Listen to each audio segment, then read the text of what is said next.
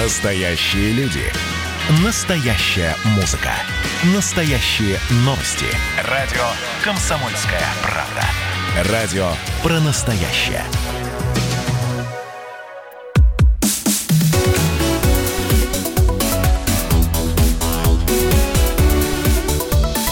Тема дня. Здравствуйте, друзья. В студии радио «Комсомольская правда» Иван Панкин. Конечно же, вот в этом часе мы будем говорить о том, что происходит в Беларуси, о российско-белорусских отношениях будущих, какими они будут. В общем, что будет с Беларусью и с нами. Э, на связи со студией помогать мне вот в этом обсуждении будут э, Валерий Карбалевич, белорусский политолог и журналист, кандидат исторических наук. Валерий Иванович, здрасте. Добрый день. И Георг Георгиевич Бофт. Здрасте, Георг Георгиевич, известный Здравствуйте, давно журналист. не слышали. Да, не говорите-ка, действительно. Но давайте, знаете, с простой новости начнем. И сразу вот вам, Георг Георгиевич, э, вопрос. Путин поздравил Лукашенко с победой на выборах. Он заявил, я цитирую, Рассчитываю, что ваша государственная деятельность будет способствовать дальнейшему развитию взаимовыгодных российско-белорусских отношений во всех областях, углублению сотрудничества в рамках союзного государства. Это, несомненно, отвечает коренным интересам братских народов России и Беларуси. Конец цитаты Путина. Георгий Георгиевич, совсем короткий вопрос. Вот в интернете пишут, что э, Путину следовало бы промолчать в этом смысле, не поздравлять Лукашенко. Вы что скажете? Ну нет, ну почему промолчать? Э, вполне нормально. А, э, учитывая их недавний телефонный разговор по поводу э, задержанных ЧВКшников и письмо Путина Лукашенко с объяснением произошедшего, такая объяснительная записка была направлена. Я думаю, что пик кризиса вот этого уже миновал.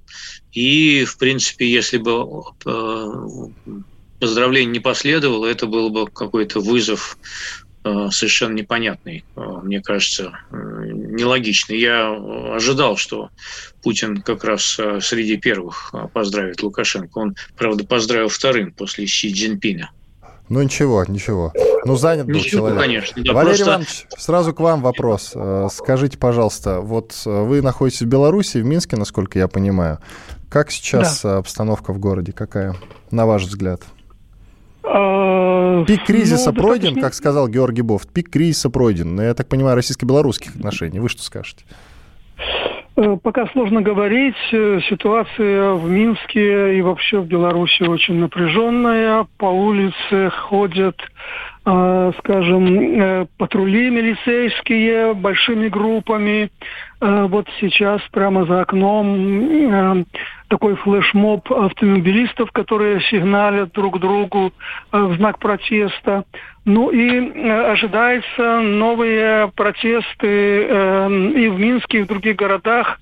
Будут они, не будут, пока непонятно, но, во всяком случае, силовые структуры мобилизованы для того, чтобы предотвратить, так сказать, дать отпор.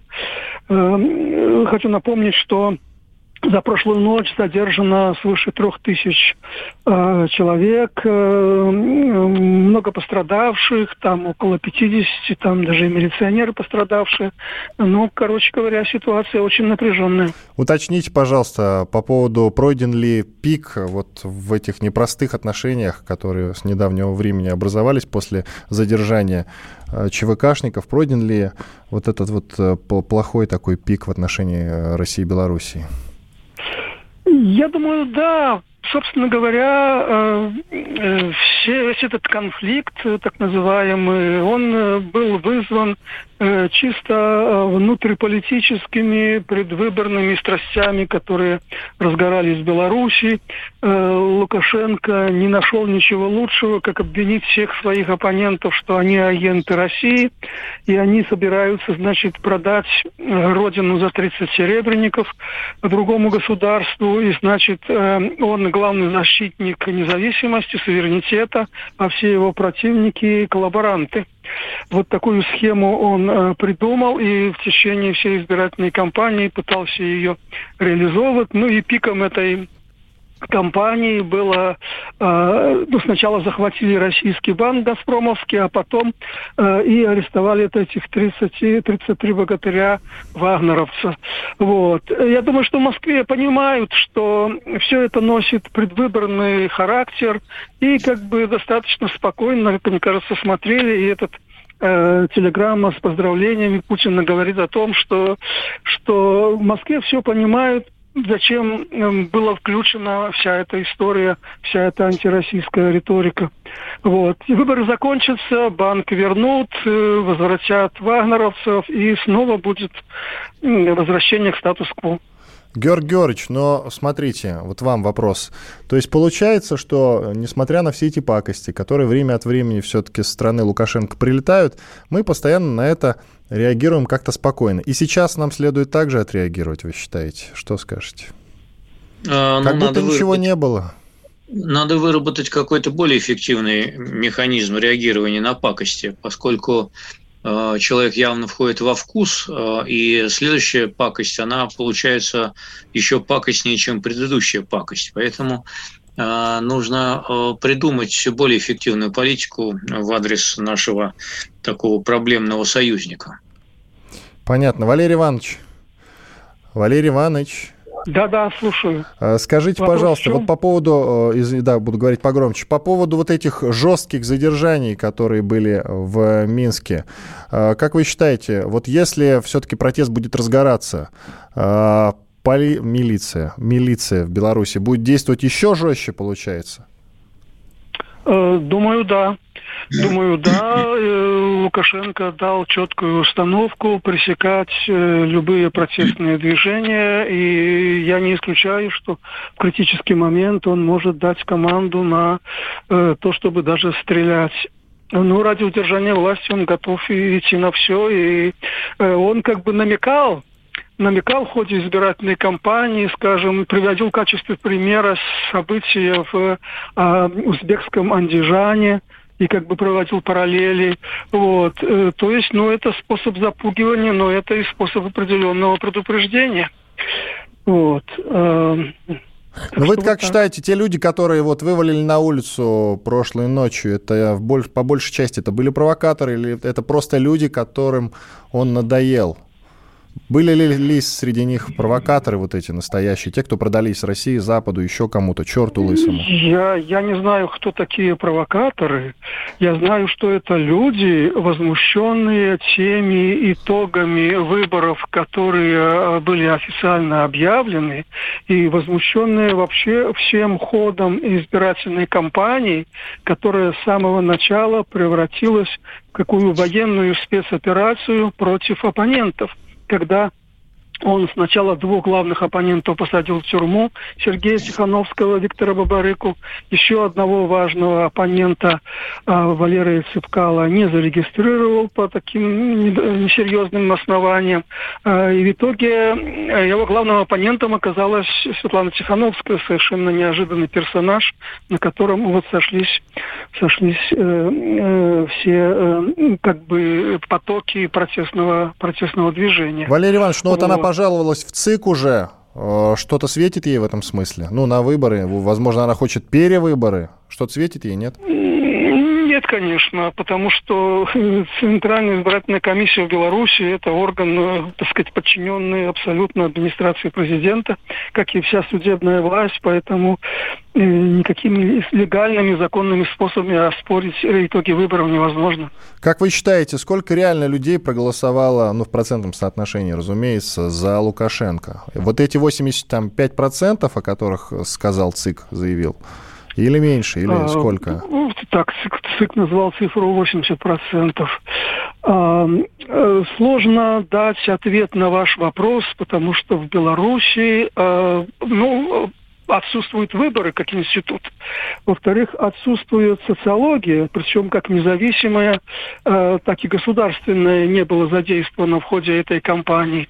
Единственную цифру, за которую можно зацепиться, это в марте-апреле Институт социологии э, значит, дал такую цифру. В Минске э, рейтинг доверия к Лукашенко 24%.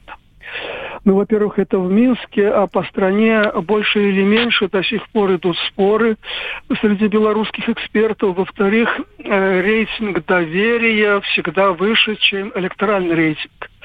Ну, вот как бы от этой цифры можно как-то отталкиваться. Я думаю, что где-то вот около этой цифры есть реальная поддержка Лукашенко сегодня в Беларуси. Спасибо. Георгий Георгиевич, к вам вопрос.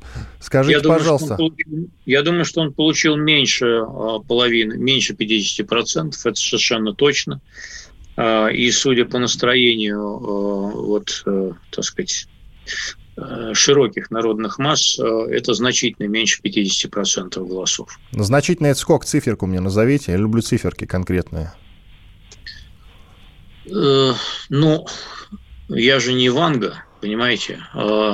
Цифры, которые давали экзит-полы, они давали однозначные цифры голосования. Меньше 10% за него голосовало.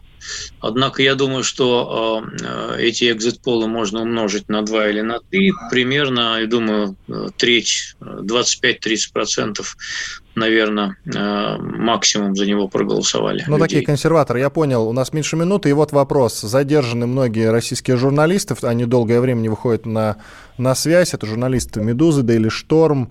Э, Костю Придыбайлова, моего коллега с Today, задерживали. Семена Пегова, все видели видео, как ему дали по голове, тащили по асфальту. Как нам следует отреагировать на это, Георгий Георгиевич? Жестко. Это как?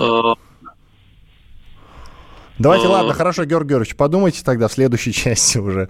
Обязательно поговорим об этом. Это радио «Комсомольская правда». Разумеется, мы обсуждаем выборы в Беларуси. С вами Иван Панкин. На связи с нами Георгий Бофт по Зуму и Валерий Карбалевич, белорусский политолог и публицист. Он на связи с нами по телефону. Оставайтесь с нами, через пару минут мы продолжим этот разговор.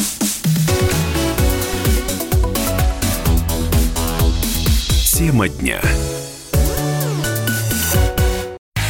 Я, Эдвард, на вас рассчитываю как на человека патриотических взглядов.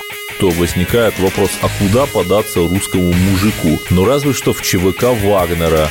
Перефразируя известную, известную либеральную формулу, российскую либеральную да. формулу, надо дождаться, пока вымрет последнее непоротое поколение, да? Отдельная тема с Олегом Кашиным и Эдвардом Чесноковым. На радио «Комсомольская правда». По будням в 9 вечера по Москве. Тоже мочить в сортире, но других и не так.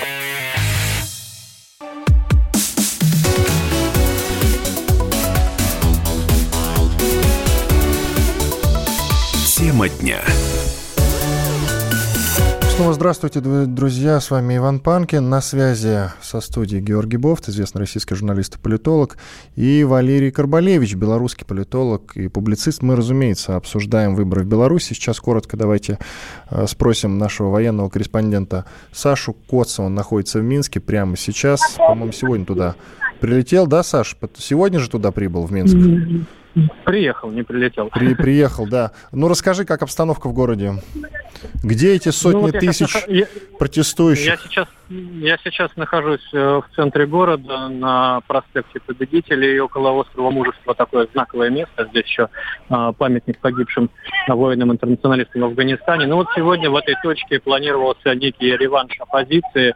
А, здесь они должны собирались дать очередной бой а, силовикам. Но вот то, что я сейчас наблюдаю, это ну, несколько, а, может быть, сот человек, тысячи, мне кажется, даже нет, а, которые рассеяны вдоль парка и вдоль улицы Победителей. Периодически к улице, к обочине подъезжают несколько микроавтобусов с силовиками, они выходят э, и только по вот, только им понятному принципу э, вытаскивают, выдергивают из толпы людей, заламывают руки и припроводят обратно в, а, припроводить в микроавтобус, который, когда набивается, уезжает, возвращается уже пустым. Вот сейчас э, шеренга силовиков э, в касках, шлемах, в латах выстроилась в цепь, видимо, будет выдавливать людей из парка, но здесь сегодня нет вот той агрессивно настроенной молодежи, которая готова была бросаться на ОМОН. То есть здесь сегодня обычные жители, много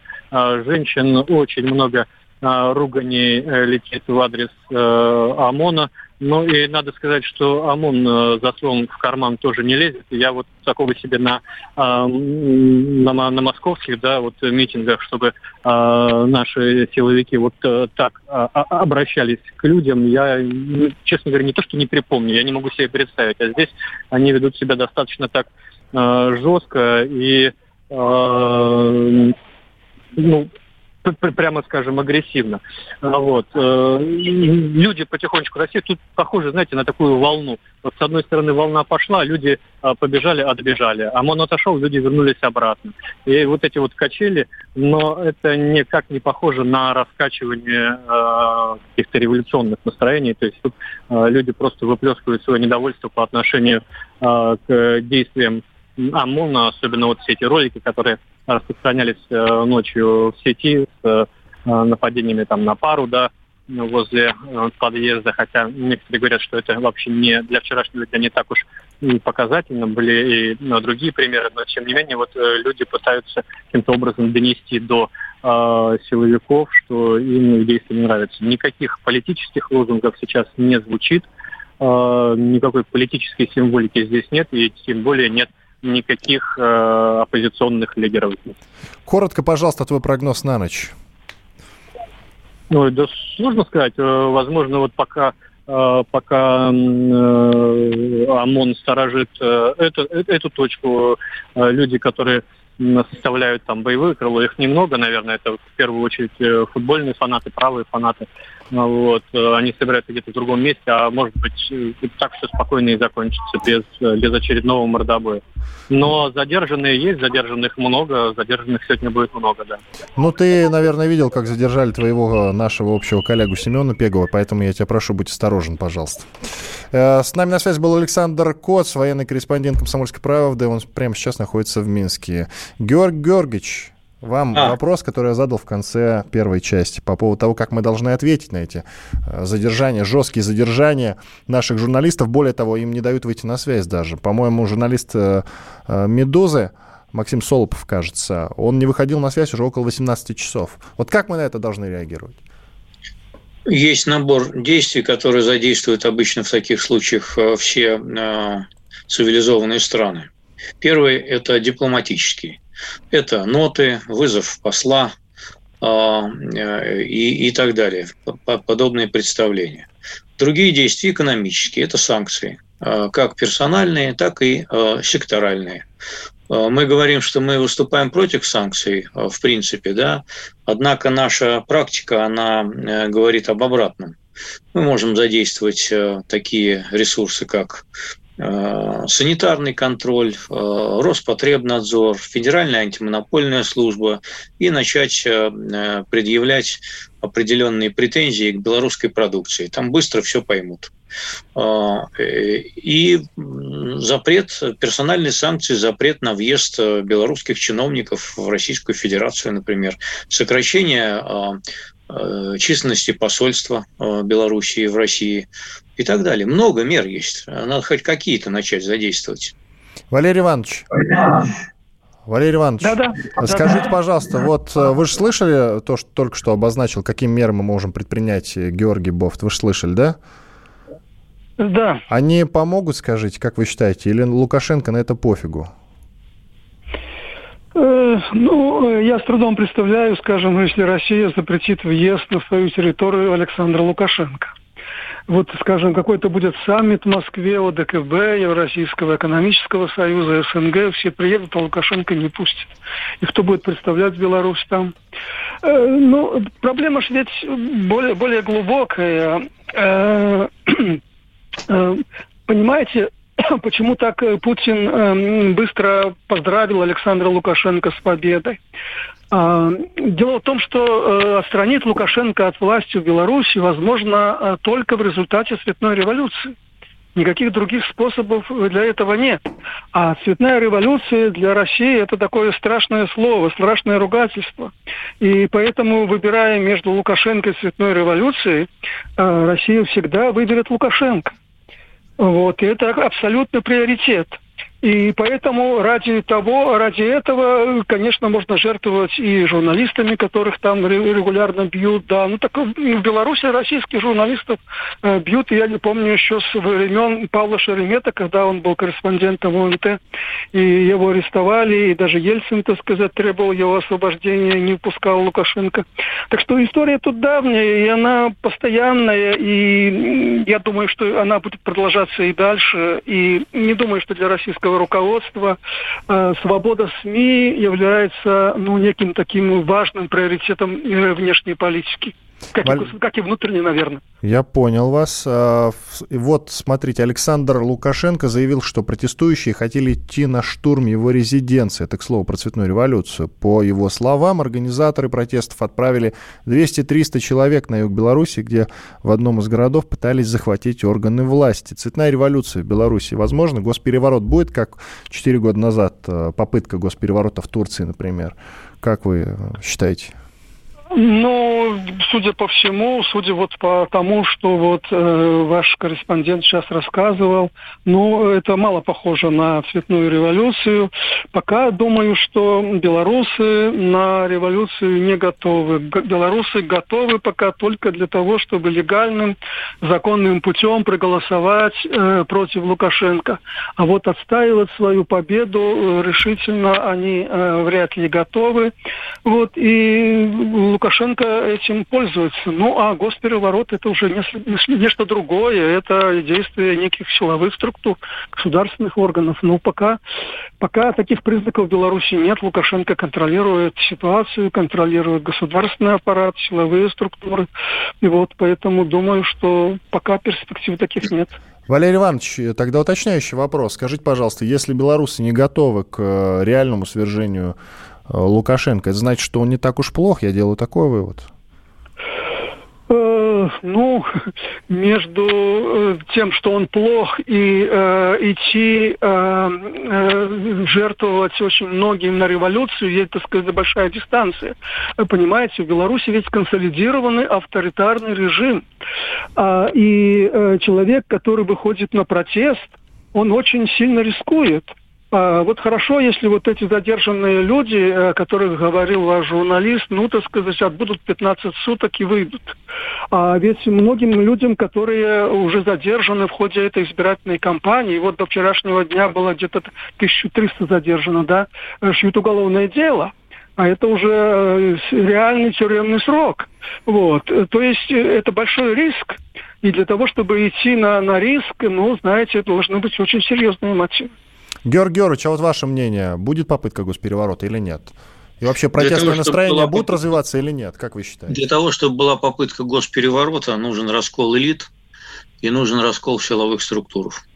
Ничего этого мы э, в Беларуси не наблюдаем. Мы даже не наблюдаем малейших, э, самых примитивных предпосылок для смены режима, а именно организованной оппозиции. Никакой организованной оппозиции в Беларуси нет.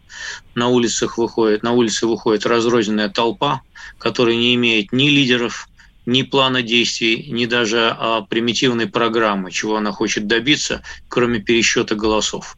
С этой программы власть не свергают. Кроме того, власть не свергают блогеры, бегающие по улицам со смартфонами и снимающими а, то, как их бьет ОМОН. Спасибо большое. На связи со студией Георгий Бофт, известный российский журналист и политолог. С ним мы продолжим общаться в ближайшие две Э, в ближайшие две части нашей программы. Прощаемся с Валерием Карбалевичем, белорусским политологом и публицистом. Валерий Иванович, спасибо вам большое, что поучаствовали в нашем Пожалуйста. эфире сегодняшнем. Благодарим вас искренне. Э, конечно же, вот мы сделаем сейчас небольшой перерыв буквально для того, чтобы послушать хорошие, полезные, интересные новости и, разумеется, рекламу. А после этого продолжим обсуждать. Более того, к нам присоединятся еще несколько человек для общения.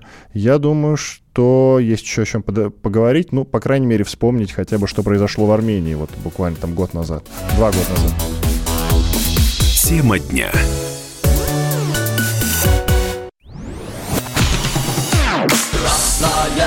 Черном Красное на черном Там, где вода в небе смешки ломаных стрел Я руки протягивал вверх, я брал молнии в гость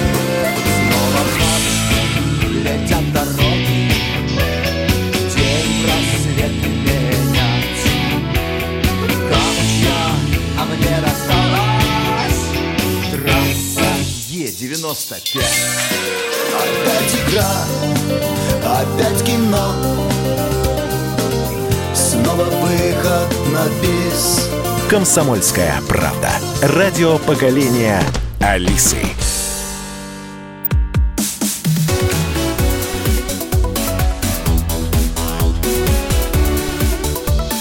Тема дня. «Комсомольская правда». В студии радио «Комсомольская правда» по-прежнему Иван Панкин на связи с нами по Зуму или по Скайпу, кому как понятнее, если кто-то не знает, что такое Зум.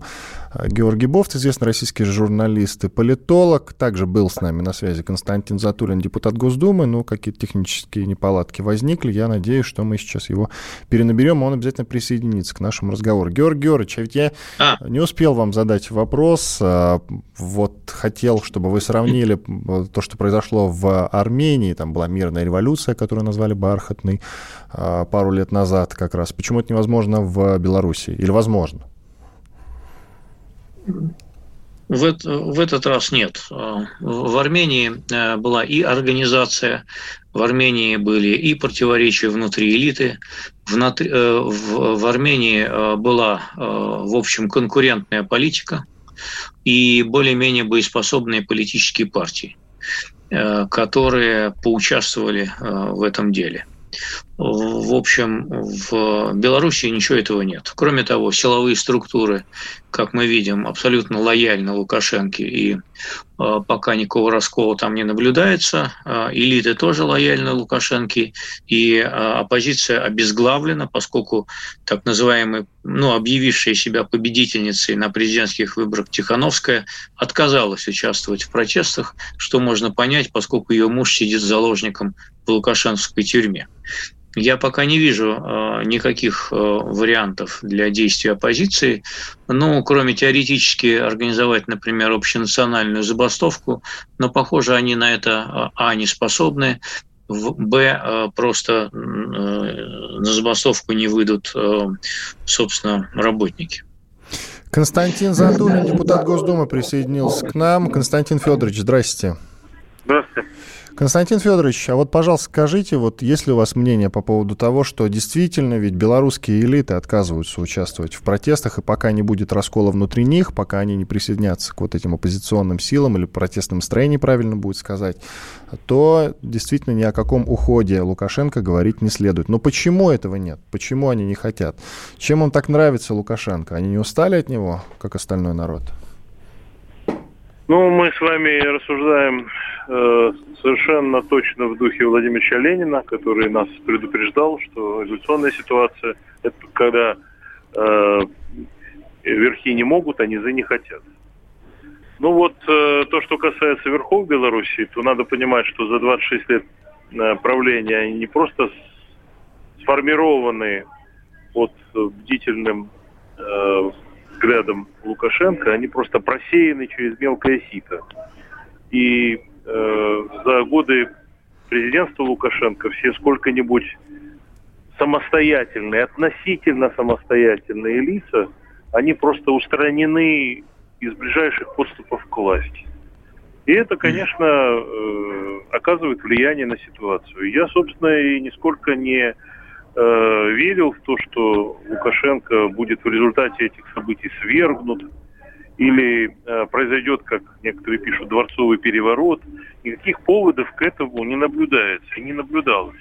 То, во что я верю, что Лукашенко окончательно потерял э, доверие у людей, которые населяют Беларусь, по крайней мере, подавляющего большинства этих людей, и что так просто эти выборы просто вот э, немедленным снятием или свержением Лукашенко, или победой Лукашенко над оппозицией не закончится. Мы вступили просто в другую фазу, новую фазу происходящего в Белоруссии. И эта фаза, она может быть длинной, может быть короткой, но она во всяком случае будет э, в поисках того, кто может прийти и каким образом. Константин Федорович, как депутат, к вам вопрос. Скажите, пожалуйста, ну вы же общаетесь с другими депутатами, я уверен. Только а, не во время отпуска. Ну, я, ну, я понимаю, но да. общались же, плюс-минус. Вы, наверное, общался. когда были задержаны наши вагнеровцы, вы же, я уверен, с кем-то контактировали, с коллегами. Как вы сейчас охарактеризовали бы, ладно, даже вот просто как, как депутат вы конкретно, российско-белорусские отношения? Ну, они в очень проблемном э, находятся поле, потому что э, как с медведем, поймал медведя, веди его сюда, он не идет, тогда иди сам, медведь не отпускает. Э, действительно, произошло перерождение э, внешнеполитического э, курса президента Лукашенко, который в 2000-х годах разительно отличается от самого себя 90, 90-х годов. Тогда он был в драйве, он боролся за власть с оппонентами, они у него были. Он сделал ставку на Россию, на интеграцию с Россией. Все это давно в прошлом. И сегодня он даже э, врет периодически о том, что он, например, никогда не говорил того или этого. Он, например, никогда не говорил теперь, э, он говорит, что он э, готов был идти на интеграцию вплоть до объединения России и Беларуси. А что как не объединение России и Беларуси союзное государство, если бы его рассматривать серьезно? Поэтому то, что сейчас, это тоже переходный период. Доверие между Э, что бы ни было сказано в поздравительных телеграммах, это э, протокольный вопрос, но доверие потеряно. И что бы ни утверждали некоторые мои коллеги, уважаемые депутаты от КПРФ, которым по своим причинам важно подчеркивать достоинство Лукашенко, никакого очарования Лукашенко на сегодняшний день уже быть не может, а есть серьезная проблема, которую нам надо Э, над которой нам надо будет размышлять, как, сохраняя формальные отношения с Лукашенко, не рассориться с белорусским народом, который не хочет этого Лукашенко.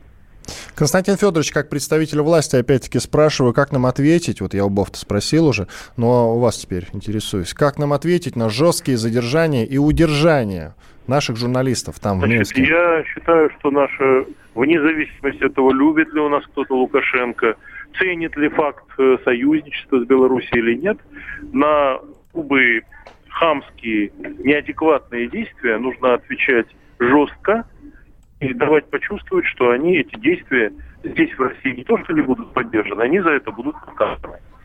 А наказывать, э, на самом деле, мы можем и формально, и неформально. Я в этом уверен.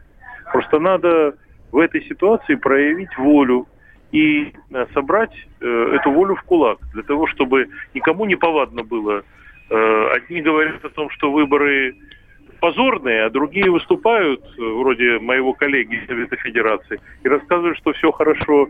Прекрасная Малькиза, это председатель комитета по местному самоуправлению, господин Мельничак, и что вообще более честных выборов он никогда не видел. Вот я бы считал, что это профессионально непригодный для роли наблюдателя э, член Совета Федерации, сенатор теперь выяснили после поправок в Конституцию. Спасибо. Георг Георгиевич, к вам теперь обращаюсь. Слушайте, ну нам же все-таки нужно сохранить вот этот вот проект под названием «Союзное государство». Очень легко вообще, знаете, как мы с вами уже в первой части поговорили, и во второй в том числе, жестко отвечать и все такое. Но, слушайте, союзников-то у нас не так много, если они вообще есть. И Белоруссия в этом смысле, она наиболее близка нам всегда была. Э, как Конечно. нам сохранить отношения? Вот вопрос теперь, понимаете, а это не как слож... жестко отвечать. Ну, это сложнейшая задача для всей нашей дипломатии, как со- сохранить союзника э, и не делая только ставку на одного э, авторитарного лидера, который по определенным направлениям взорвался. Э, вот если что с ним случится э, в виде там цветной революции, черно-белой революции или еще просто физическим причинам, то мы останемся без альтернативного варианта. Это задача сложнейшая, которой должен заниматься и МИД, и э, другие наши структуры, как разработать институциональное взаимодействие с Белоруссией, чтобы не зависеть от капризов одного а, человека. В данном случае наше союзное государство зависит от капризов одного человека, на который мы вынуждены реагировать, его как-то уговаривать, Э, вот сейчас вот там э, просить его отпустить журналистов, просить его отпустить, э, значит, ЧВКшников, еще кого-то, но так дальше дело не пойдет. Нужны другие методы взаимодействия. И в том числе силовые. Я с Затулиным совершенно согласен. Вот, а, значит, и, кстати, тут прозвучал пример, вот как Ельцин, значит, там за Шеремета просил. Звучал, да Э, Ельцин не пустил тогда самолет с Лукашенко в Россию. Об этом почему-то не вспоминают. Лукашенко летел в Ярославль для встречи с российской общественностью, а Ельцин его самолет на границе развернул и сказал, что сначала пусть отпустит Шеремета. И Шеремет был отпущен не, не дольше, чем через три дня после этого. Вот это было вполне себе действенный метод вразумления. Ну, вам Карбалевич же на этот счет возразил, не вам, а в общем, он сказал, белорусский политолог. Значит, мы будем дальше сопли жевать, э, как э, говорит один известный политический персонаж. Ну, сопли жевать – это такое расхожее выражение, оно не совсем э, понятное. Все же у нас союзников нет. Понимаете, вот в чем штука. Я вот за это пытаюсь Почему? Бел, Бел, Белоруссия, Белоруссия вполне а себе наш союзник. Да, давайте наш... дадим слово господину Затулину. Господин Затулин, да, попрошу я, вас. Э, вот э, хочу лишний раз подчеркнуть, э, чем мы отличаемся от э, китайцев все-таки. Китайцы уверены в том, что они срединное государство э, со времен там до нашей эры, а кругом э, сплошное варварство. Они никаких союзников не ищут. Вот э, нам почему-то, нас предупреждал Александр Третий, что у нас вообще два союзника, армия и флот. Я бы добавил еще наши соотечественники за рубежом. Кто-то может рассматривать как союзника русскую православную церковь, которая действует не только в России, но и во всем мире. Но никаких союзников ценой унижения у нас быть не может. Все понятно. И Константин Федорович, быть. спасибо, спасибо. Оставайтесь на связи. У нас 20 секунд до конца этой части. Сейчас после перерыва обязательно продолжим с вами говорить. не только с вами, а и с Бофтом тоже. А, меня зовут Иван Панкин. Мы обсуждаем выборы в Беларуси. На связи с нами Константин Затулин, депутат Госдумы, и Георгий Бофт, известный российский журналист и политолог. Небольшой перерыв делаем. После этого продолжаем разговор. Оставайтесь с нами.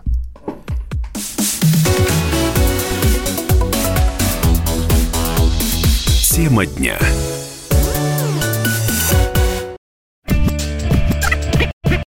Я искала тебя. Хочешь сладких апельсинов, апельсинов, апельсинов. Поймают сети наши души. Прости меня, моя любовь. Комсомольская правда. Радио поколения Земфиры.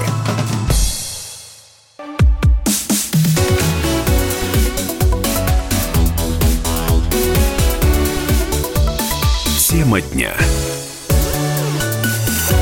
Здравствуйте, друзья. В студии радио «Комсомольская правда» Иван Панкин. На связи с нами а, по Зуму Георгий Бофт, известный российский журналист и политолог. А, Георгий Георгиевич, вот а. Вопрос, вопрос по поводу Китая, кстати, который я Э, который я хочу вам теперь задать обязательно, господину Затулину. Сейчас мы э, продолжим с ним тоже это обсуждать. Но вам сейчас э, вопрос. Смотрите, ну Китай понятно, вот с Китаем мне все понятно, но и Китай тоже в том числе контролирует близлежащих соседей. Именно контролирует и пытается с ними дружить. Вот, не знаю, от Монголии в том числе, с нами, и с какой-нибудь Северной Кореей, понимаете, вот. И не ссорится особенно, кстати говоря. Ну, Китай обладает для этого определенными экономическими ресурсами и э, в общем, где-то подкупает, э, где-то идет на э, инвестиционное проникновение. В общем, Белоруссия в этом смысле нам по зубам.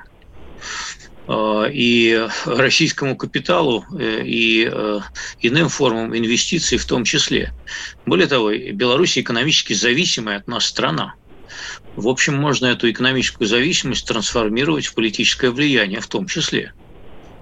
Спасибо. Есть механизмы, они в мире известны. А, забыл представить, что с нами, кроме вас, на связи Константин Затулин, депутат Госдумы. Константин Федорович. Да, да. А, извиняюсь, что вот я вы не, не хочу... закончили мысль. Да, попрошу вас. Да, я просто хочу конкретизировать. Вообще э, нет ничего предусудительного желания иметь союзников.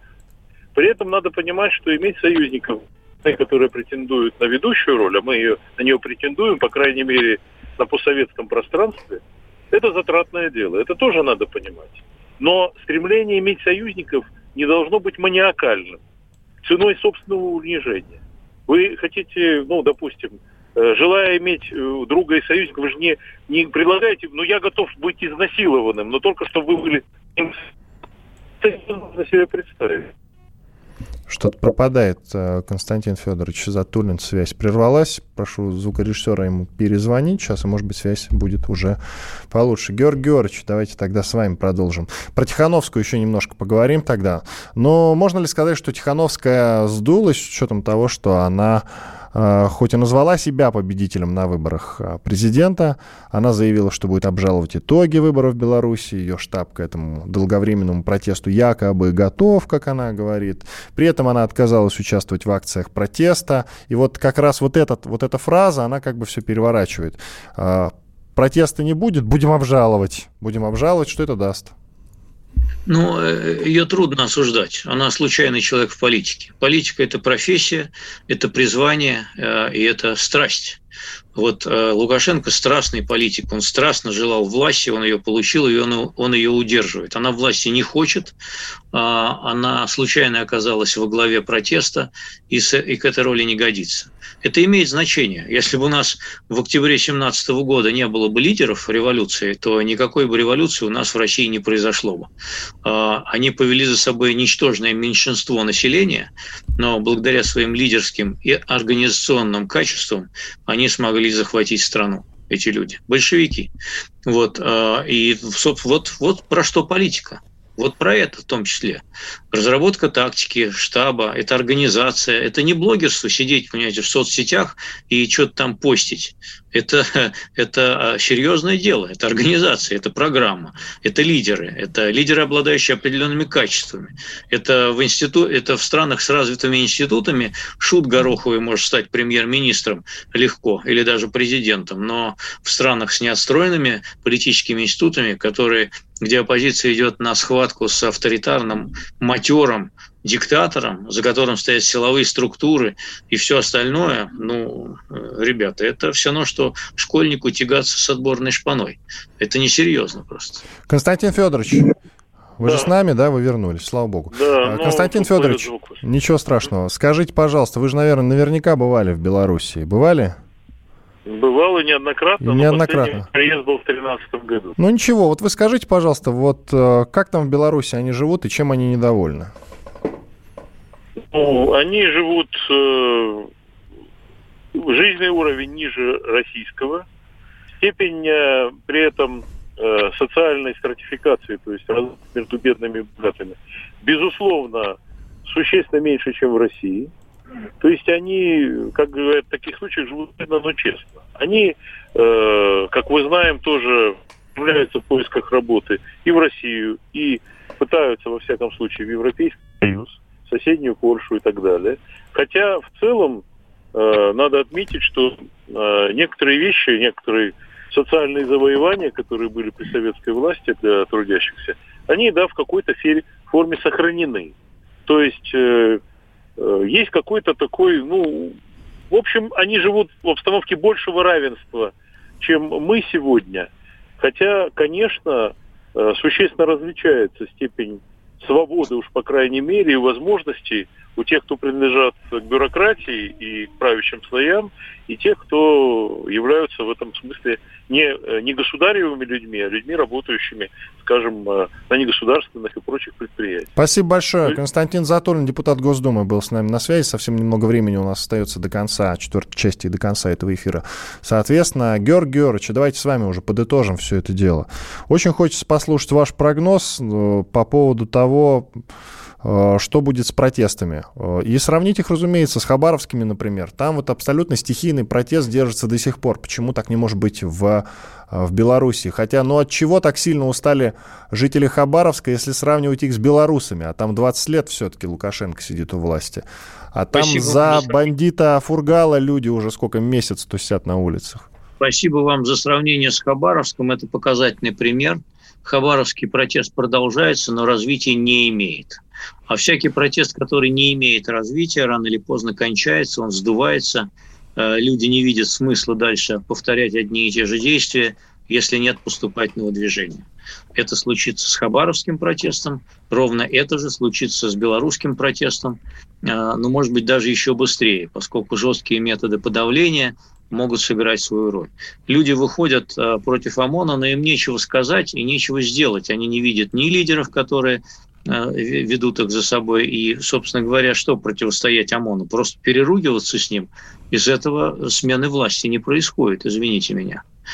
Поэтому в краткосрочном плане, конечно, народ Беларуси затаит злобу в отношении э, Лукашенко. Конечно, это рано или поздно как-то скажется на режиме, он вынужден, наверное, будет пойти на какие-то уступки, которые его в конце концов этот режим и подточат.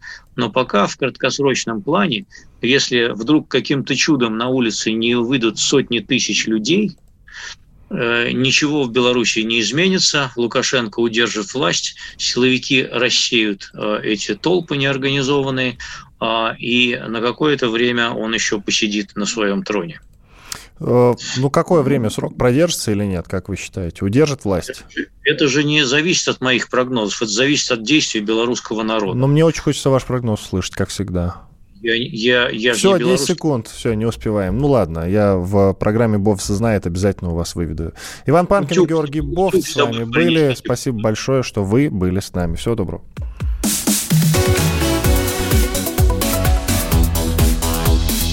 Тема дня.